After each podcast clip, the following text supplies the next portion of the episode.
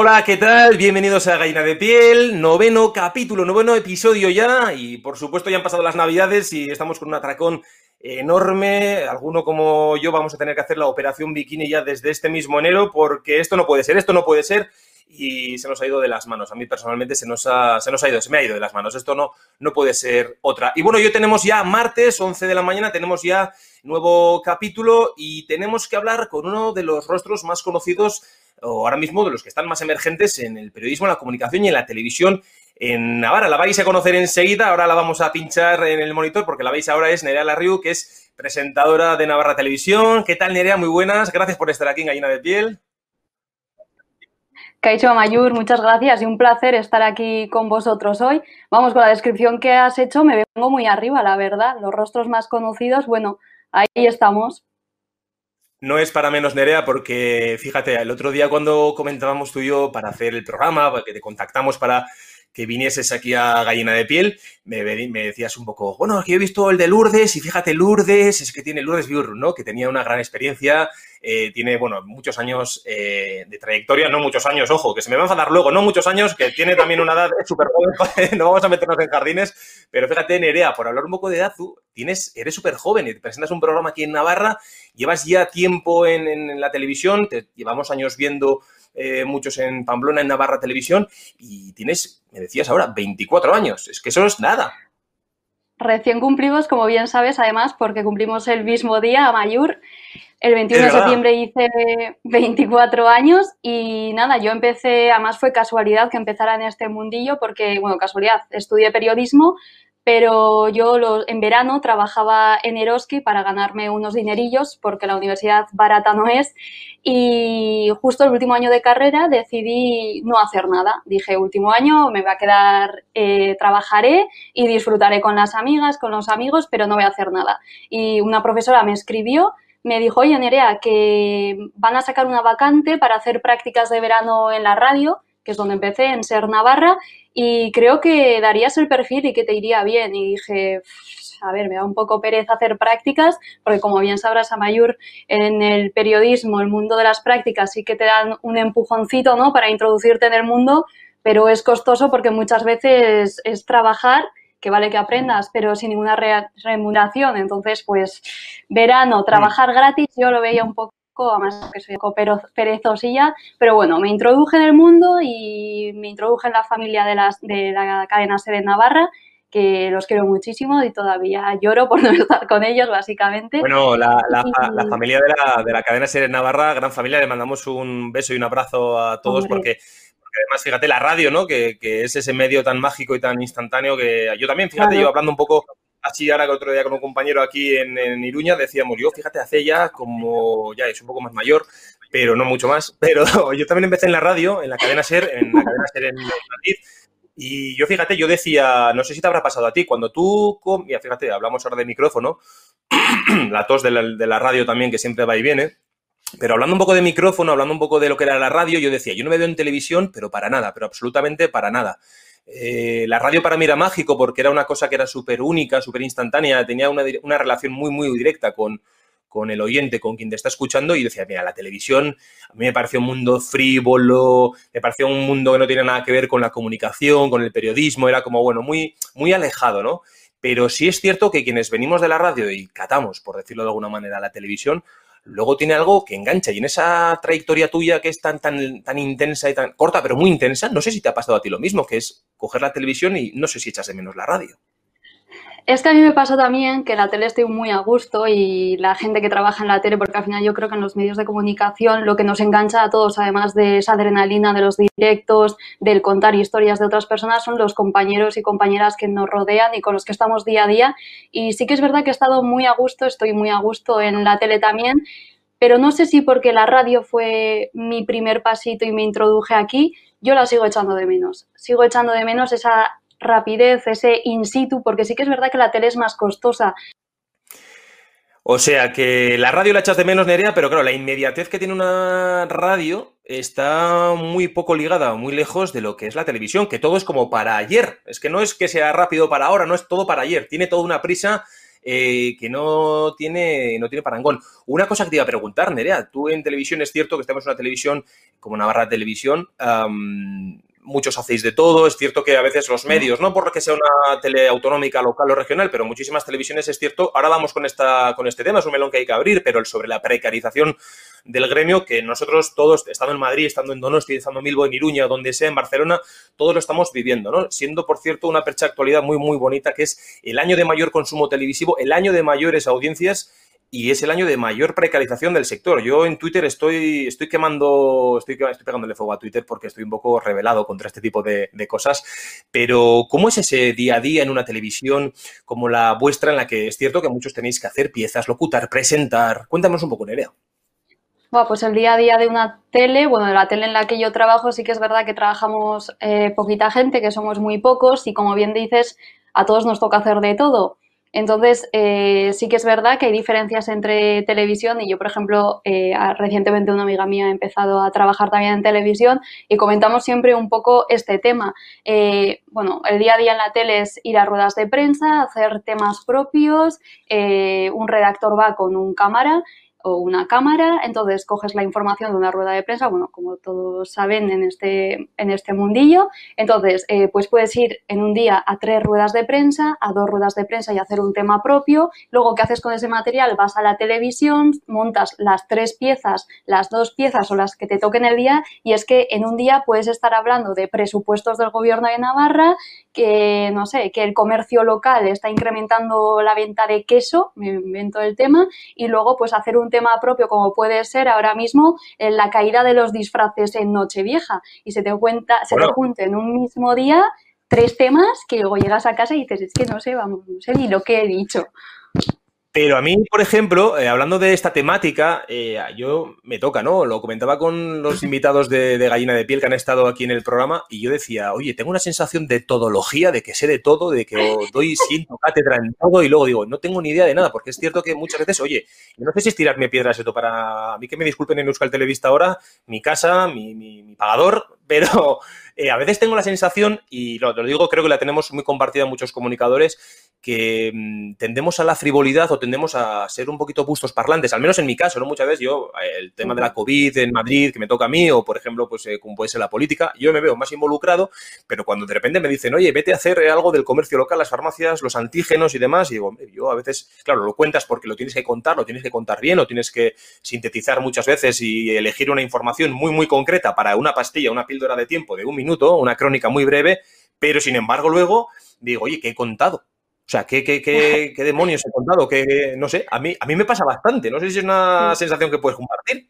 Y no sé, Mayor, a ti si te habrá pasado también pues ir a rueda de prensa donde el gobierno, por ejemplo, bueno, en mi caso el gobierno de Navarra da las nuevas directrices para Navidad que se van a publicar en el boletín oficial de Navarra, ah. las cuentas, vienes a casa y te dice una amiga, oye, entonces voy a poder ir a dormir a casa de mi abuelo. Y dices, bueno, eh, bueno, eso es algo que tendré que revisar.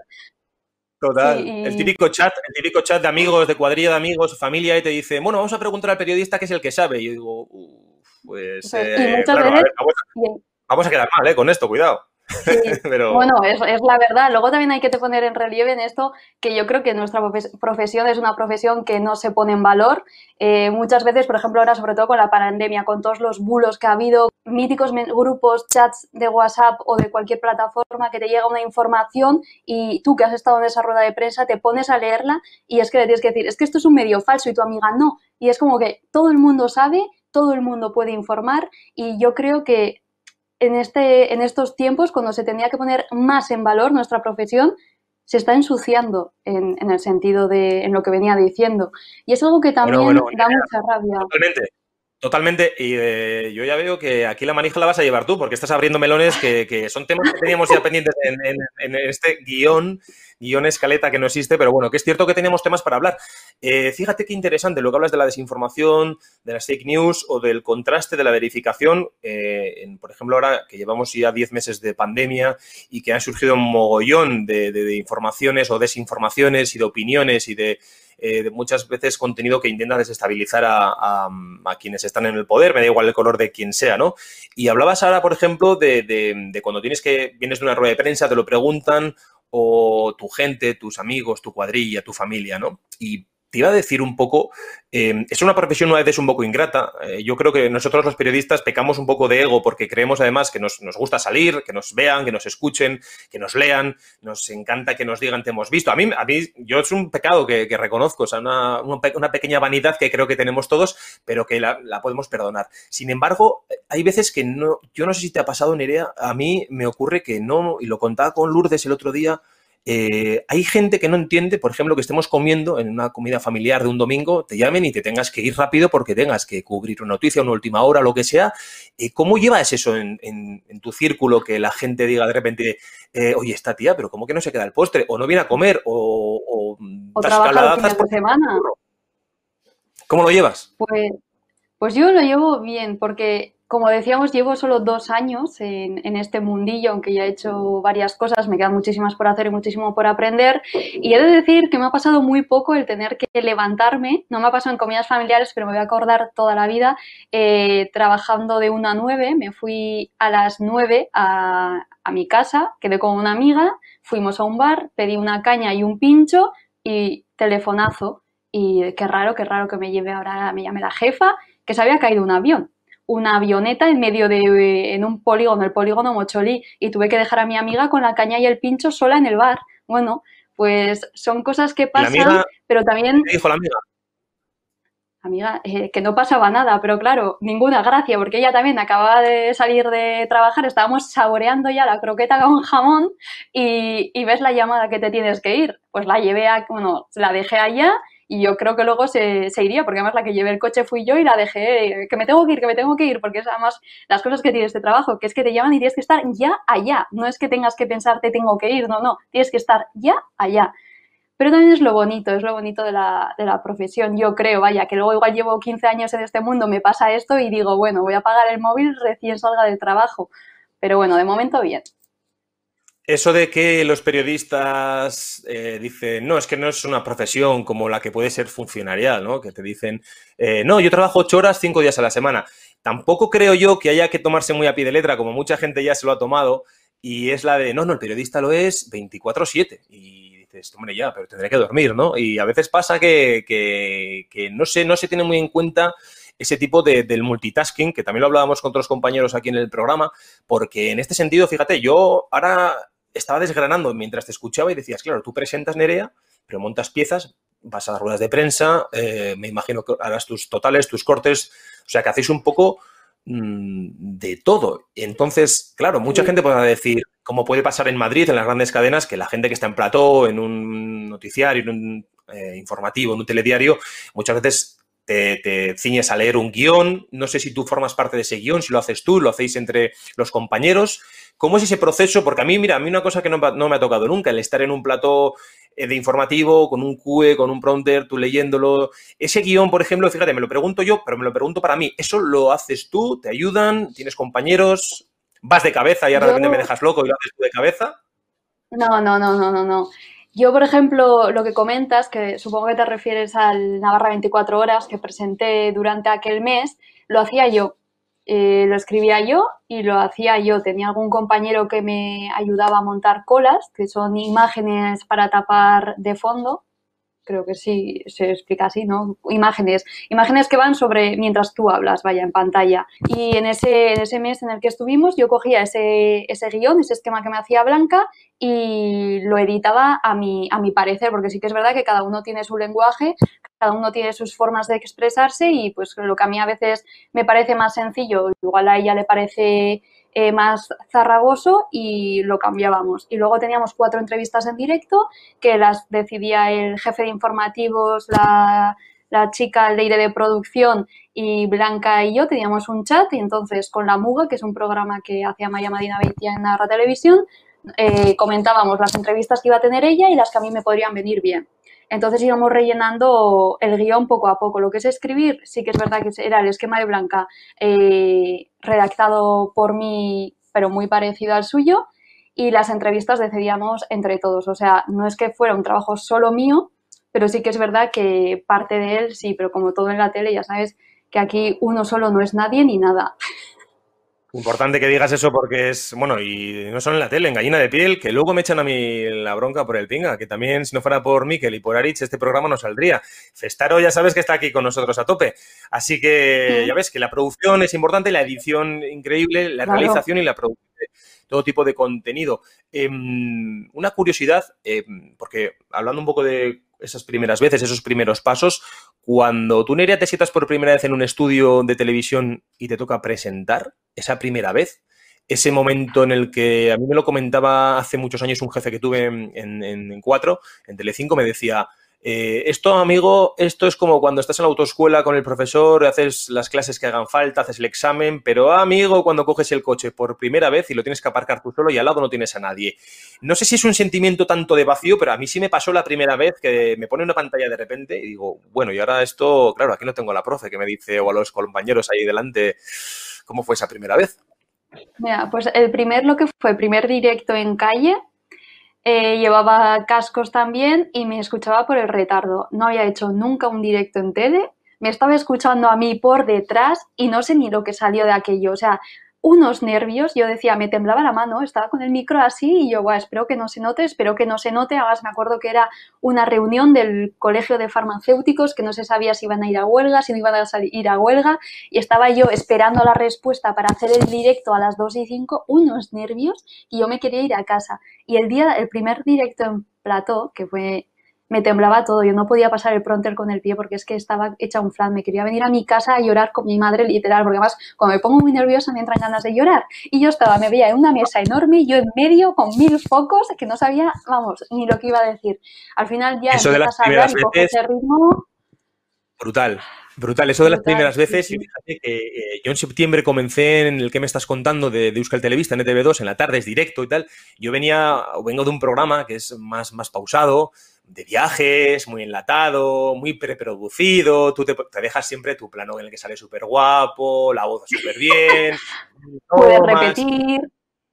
Y esto que has dicho del retardo, del retardo del micro, para que nos entiendan un poco quienes nos están escuchando ahora, esto es cuando se acopla el audio, más o menos, si lo digo bien, y tú te escuchas como con un segundo y pico de diferencia. Entonces es como, yo recuerdo haber hecho un juego con unos amigos, una aplicación que se llamaba Idiotizador, que tú te lo ponías, te eso es. a ti y, y, parecía que te estaba dando un ictus y eh, eh, verdad es como, bueno, en fin. Acabamos de hacer, con esta imagen, acabamos de hacer un GIF maravilloso. Eh, yo recuerdo ese primer, esa primera conexión en directo, ¿con qué me estás contando? Yo estaba cagado, cagado, porque además te digo de verdad, y hablando un poco en plata, yo cada directo hacemos dos, tres, cuatro, cinco al día, yo estoy eh, con unos nervios eh, a tope. Yo creo que es la mejor lavativa que hay para ir al baño, un directo en calle, en fin, es lo mejor que hay. Pero me pasó lo siguiente, yo tenía que entrevistar también por el tema de los colegios y profesores de, Madrid, porque el tema de la segunda ola estaba ya, ya nos estaba arrasando en Madrid. Y recuerdo que tenía que hablar con, iba a decir, voy a decir un nombre random para no herir sensibilidades, pero este, este directo está en internet. Eh, yo decía, Federico, Federico, director de, colegio de Madrid. Y yo me empecé a escuchar a mí mismo cuando me dio paso Itziar, eh, me da paso, me da paso, y yo de repente que empiezo a dar, sí, Arracha León, buenas tardes, ¿cómo estáis? Yo veo que hay un retardo, no, yo decía, ¿qué está pasando? ¿Qué está pasando? Un pitido, y casi, te lo juro, yo le decía a la coordinadora, casi le llamo Mari Carmen a Federico, y ya le empecé, le empecé a preguntar por cosas que el hombre no sabía nada, y ahí el hombre podía haberme mandado a, donde fuera, y ahí se acababa la historia, porque dije, madre mía, qué debut con un programa sólido, mítico, NTV, que lleva años, y yo decía, bueno, al menos voy a quedar bien, no sé, mi primera conexión, expectante. Además, me mandó un mensaje a alguien de la cadena y me dice, oye, te vamos a ver hoy, eh, te vamos a ver hoy, a ver, expectante, que cambias de, cambias de registro. Y yo decía, bueno, bueno, bueno, bueno, ya ves el primer directo, cuando acabó la conexión, yo te lo digo de verdad, yo buscando ya el primer tren al día para, para Pamplona, decía, bueno, me van a echar, me van a echar, o me van a mandar de nuevo a los viajes, o no lo sé. Pero pasó eso, esa primera vez, a mí, dices, te temblaba a ti la mano. Pero a mí, o sea, yo decía, yo con 33 casi que iba a cumplir en septiembre, a falta de dos semanas, decía, madre mía, pero ¿cómo puedo ser tan torpe? Pero es que es lo que tiene el directo, Nerea. Yo lo que creo sí. que es que estás sin red, pero también es una adrenalina, una adrenalina que a muchísima gente le encanta. Sí, a mí me gusta mucho. Y ahora que dices está en internet, voy a decir yo, yo me quedé una vez en blanco, lo que es en blanco en Adina 4, en un programa en directo, que eso también está en YouTube y me lo he puesto muchas veces para martirizarme, porque además, no sé si te pasa aquí, que cuando lo haces mal, no te atreves a verte, pero dices, me voy a ver.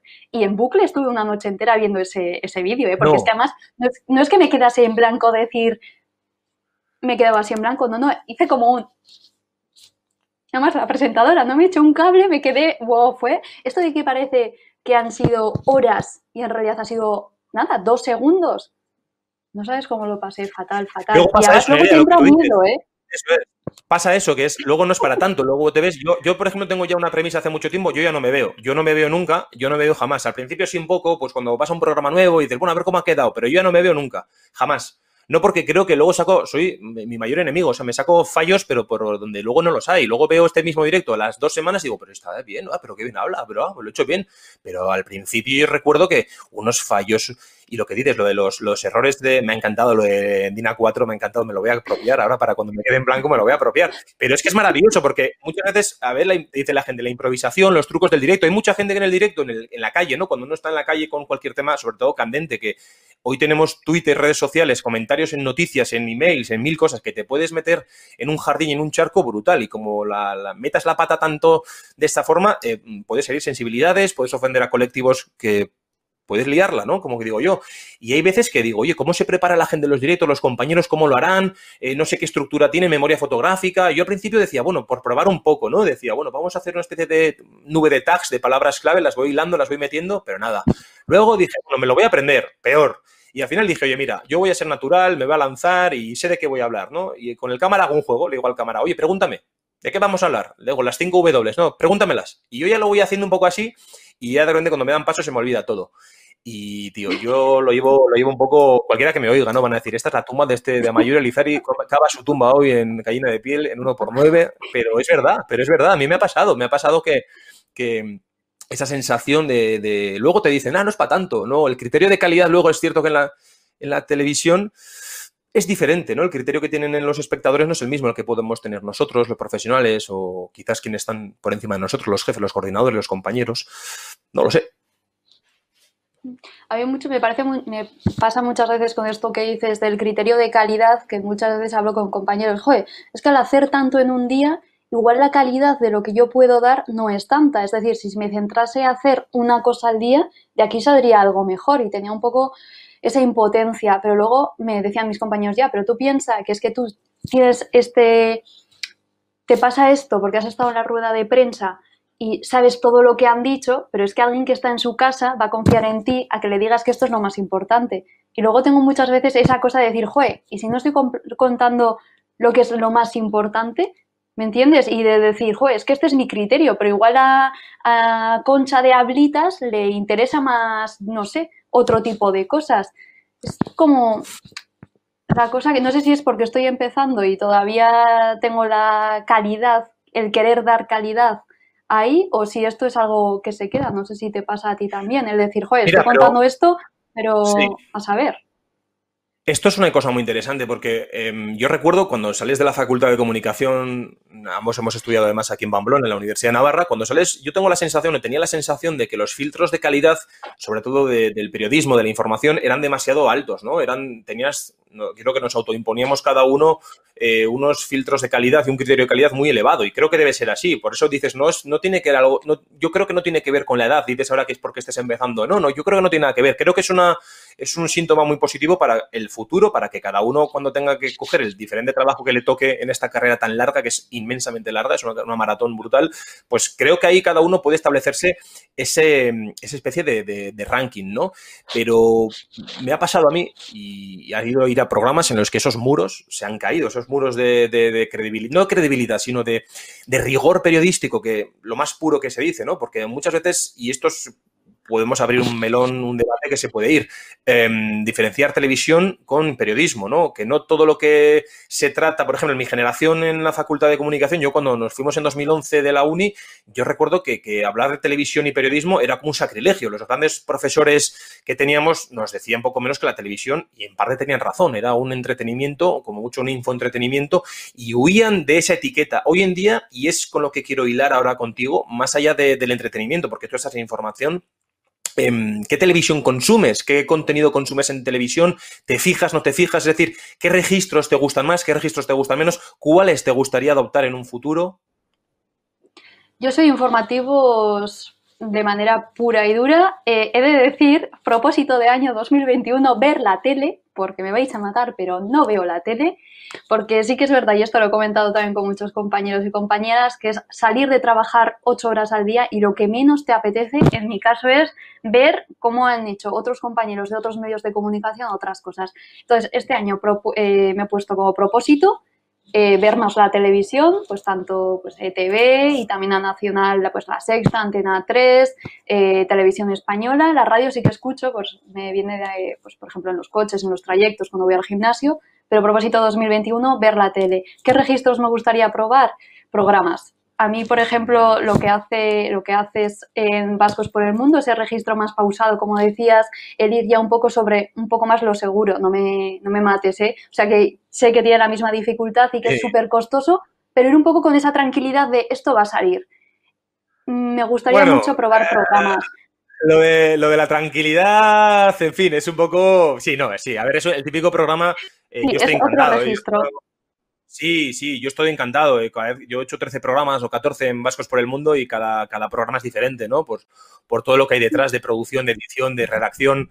Me va a cargar el micro, perdón. Ah, pero luego los viajes, sin embargo, la gente te dice, oye, qué guay que trabajas en un programa de viajes y tal. Y dices, ya, claro, lo que pasa es que cuando te vas 11 días a, a un sitio en el que muchas veces la producción no sabes, eh, tú puedes eh, gestionar una góndola y vas con el gondolero, pactas el viaje de 70 euros, te dice que son 140 porque hay dos, o que como no tiene cámara tiene suplemento, no tienes dinero. O sea, es un, yo digo, y lo digo de verdad, eh, para la gente que esté viendo este programa quizás o este formato y esté empezando o quiera ver televisión, que es un poco por lo que yo también lo quiero hacer, no, no pedagógico ni didáctico, sino una especie de inclusión de charla, de comentarlo todo, em, yo creo que la televisión en sí, los formatos de tele, Em, tienen, que, tienen que evolucionar y, creo que además bien con, con, grafismos, bien con narrativas diferentes visuales, tienen que tener sobre todo Em, una, una, vitalidad, una frescura que creo que se ha ido perdiendo porque es muy difícil que veamos a alguien ya arriesgar en televisión con formatos que sean, por ejemplo, rompedores, como ha podido ser en 2020 más Singer o ha podido ser otro tipo de formatos, eh, pues como la Isla de las Tentaciones o, alguno más, pero quizás no sé si por dinero, por precariedad, pero son formatos que en televisión Em, lo, First Dates, yo me acuerdo cuando salió en 4, decía todo el mundo lo criticaba, pero tú te ponías a cenar, ponías la tele y lo veías. Y, a ver cómo ligan estos dos, a ver qué se dicen, a ver qué, a ver cómo le da calabazas. Y es decir, captar la atención, ¿no? Por eso cuando hablamos de de, extrapolar o incluir elementos de otros formatos para, dices, yo no veo la tele, ¿no? A mí me pasa, yo hablo con la gente del gremio, que digo yo de la tele, y la mayoría no ve la tele. Te dicen, yo, yo paso de ver la televisión, al menos de la forma convencional, yo no la veo. Luego consumes contenidos por plataforma, eh, lo puedes ver a la carta, puedes ver contenidos que luego te pasan y, es cierto que hoy en día con un teléfono móvil tú ves píldoras, tú ves clips que los ves en un momento y de consumo rápido, incluso en YouTube, ¿no? que es una cosa que a mí me, llama mucho la atención estos días probando con, nuevos formatos que tengo en cabeza decía, madre mía, la, de enormes, Nerea, la cantidad de enormes comunicadores que hay en YouTube que hacen tutoriales magníficos a, precio de nada, solo lo hacen gratuitamente con, la intención de ayudarte, pero increíble, hasta desde ponerte una corbata que el que no sabe ponerse el nudo de la corbata, hasta elaborar una cabecera para, para After Effects en, un formato. Yo es alucinante, ¿no?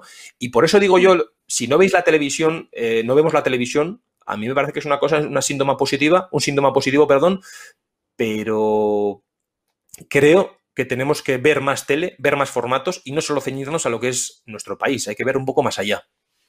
Sí, y solo también para que sigan existiendo, porque ahora mismo con lo que decías de nuevas plataformas, la tele como tal se está perdiendo. O sea, ya eh, la gente no está a las dos y media en su casa sentada en un sofá para ver un informativo porque la puede ver luego a la carta. Y esto es tanto positivo como también negativo. Porque creo, y igual me salgo un poco de la vertiente que está cogiendo la conversación, pero pienso que nuestra profesión como tal está dejando de existir. O sea, el ir a una rueda de prensa y solo escuchar una rueda de prensa como redactor, eso ya no existe. Mientras estás escuchando con el oído izquierdo, con el derecho tienes que estar escuchando también qué dice tal de no sé qué, mientras grabas eh, la rueda de prensa para un vídeo pequeñito para la web, menos fotografías también a quien esté hablando, más mientras vas viendo las redes sociales por si sale algún tema que tengas que preguntar, mientras estás leyendo a la vez otros medios de comunicación. Y esto una sola persona, pero el miedo que tengo, eso es, el miedo que tengo yo es que esto pase porque, o sea, y yo lo he visto, que un redactor se grabe a sí mismo y se vayan perdiendo profesiones por el camino. Y yo es algo ah. que sí, que la gente dice, qué bonito la tecnología, cómo ayuda, pero también quita cosas, quita personas. Y yo creo que la profesión, al final, el periodismo es periodismo porque cuenta con cada uno de nosotros, si no, no sería periodismo mi opinión. Mm, además, es, ese no, no, no, y, ¿no? y es una opinión que yo, yo la comparto, te iba a decir casi la totalidad, pero la comparto, ¿no? Porque se está poniendo muy de moda eh, yo le contaría, por ejemplo, esto a las nuevas generaciones que salen ahora de las facultades de comunicación y de información de periodismo y demás que hay por todo el país. Em, yo recuerdo cuando estábamos acabando nosotros, em, todavía se tiraba mucho al papel, al digital, es decir, las cápsulas de vídeo que hay, por ejemplo, en digitales ya, que, por ejemplo, tú puedes ver, dime cualquier portal digital que pueda haber, un diario local, autonómico, lo que quieras, y ya tiene la cápsula de vídeo, tiene sus podcasts, tiene su... Es decir, tiene, un, digamos, una orientación multimedia más allá de lo que es el texto, ¿no? Pero a mí me parece muy bien. Pero claro, págalo. Eh, pon profesionales de verdad, porque ya comentábamos nosotros, mm, antiguamente los programas de viajes se iba con una tercera persona, que era la tercera persona que era la de producción, o era el sonidista, o era quien sea, ¿no? Ahora vas el cámara, que el cámara tiene que saber de sonido y tiene que saber de cámara, tiene que conducir, tiene que hacer driver, tiene que. Lo mismo con nosotros, somos el reportero, el presentador, el redactor, el guionista, el. y esto es, lo digo como una crítica Em, constructiva, pero creo que es la España que nos viene eh, televisiva, el país que nos viene televisivo. Es decir, lo, creo que los grandes jefes, y además, no sé si luego me dirán, pues no te vamos a contratar nunca más por esta crítica, pero yo creo que es una cosa ya muy, muy generalizada que tenemos muchísimos compañeros que llevamos ya años en esto y la están disfrazando un poco con el multitarea, el multitasking, la mujer orquesta, el hombre orquesta, el 4x4, el todoterreno, tú puedes hacer de todo. Yo puedo hacer de todo, pero ahora bien, no me pides la misma calidad para hacerte un directo que para editarte un vídeo, que para, por ejemplo, hacerte un sonido bueno, que para hacer una edición de vídeo que sea un brillo de no sé qué, porque a mí se me escapan conocimientos, porque puedo ser un mar de conocimientos, pero de dos dedos de profundidad. Y eso es lo que está pasando, es lo que creo que estás queriendo decir también. Sí, y es lo que con lo que decíamos antes de cuando te mandan una información o aquí todo el mundo sabe de todo. Esto sobre todo lo comentábamos antes, ha pasado en la pandemia que todo el mundo sabía cuántos casos había, todo el mundo sabía cuántos fallecidos había y luego realmente te cogías a ver esos datos y la mitad eran falsos. Es decir, no le podemos pedir a una persona que ejerza de periodista, como así no le podemos decir a un periodista que sea técnico, porque yo no sé ni de imagen, ni de sonido, ni de nada de eso. Esto, Nerea, básicamente podría ser la frase de, mm, yo lo he escuchado, esto lo puede hacer cualquiera. Eh, edición de vídeo, esto, nada, esto lo puede hacer cualquiera, porque yo digo muchas veces, oye, yo no puedo operar a corazón abierto. Yo puedo meter un cuchillo en un tórax y abrirte en canal y sacarte lo que quieras, pero no puedo operar. Y siendo ser tan gráfico, pero salvando muchas distancias, nosotros aquí eh, cuando hablamos de una edición, cuando hablamos de un cuidado de imagen, cuando hablamos de un sonido bueno, de una conexión buena, o sea, de tantas cosas que se nos escapan, que podemos hacer de muchas cosas a la vez, pero no todas buenas. Por eso digo lo del estándar de calidad, el criterio de calidad eh, para el espectador tiene que ser tan, tan importante como el rigor que le estés comentando en su contenido, en su información. Y yo creo que parecemos, estamos haciendo una conversación un poco hater, parece que, estamos en contra de todo. La gente tiene idealizado el mundo del periodismo. Piensan que estamos forradísimos, porque a mí ahora que he empezado, muchos amigos y amigas me han dicho, bah, tú estarás forradísima. Y yo, si tú supieras, o tú que sales en la tele, seguro que te regalan un montón de cosas. Quienes trabajamos en la tele, estamos en una nube y que vivimos a un paso más allá. Pero realmente yo creo que no saben lo que hay en este mundo. También me han llegado a decir, ¿y tú en un día qué haces? Vas a una rueda de prensa, escuchas lo que te dicen y ya. ¿Eso es todo lo que haces? yo, bueno. Ay, de verdad. Oye, Nerea, qué, qué, maravilla de conversación. Espero que sigamos teniendo trabajo después de la emisión de este programa porque ha estado muy interesante. Yo creo que los Virgo tenemos aquí bastante, bastante poder y me ha encantado sobre todo el charlar con una persona tan joven, tan inquieta y con, diría que mucha sabiduría sobre, sobre el gremio, sobre la tele. Ha sido un placer tenerte aquí con nosotros. Mila esker Amayur Zuri, a ti. Esperemos que sigamos teniendo trabajo y si no, oye, ya nos inventaremos algo que aquí hay que seguir evolucionando, pero espíritu crítico de, Virgo para seguir mejorando esta profesión que yo creo que es la más bonita del mundo. Oye, mi esker eta horrengorarte. Muchas gracias.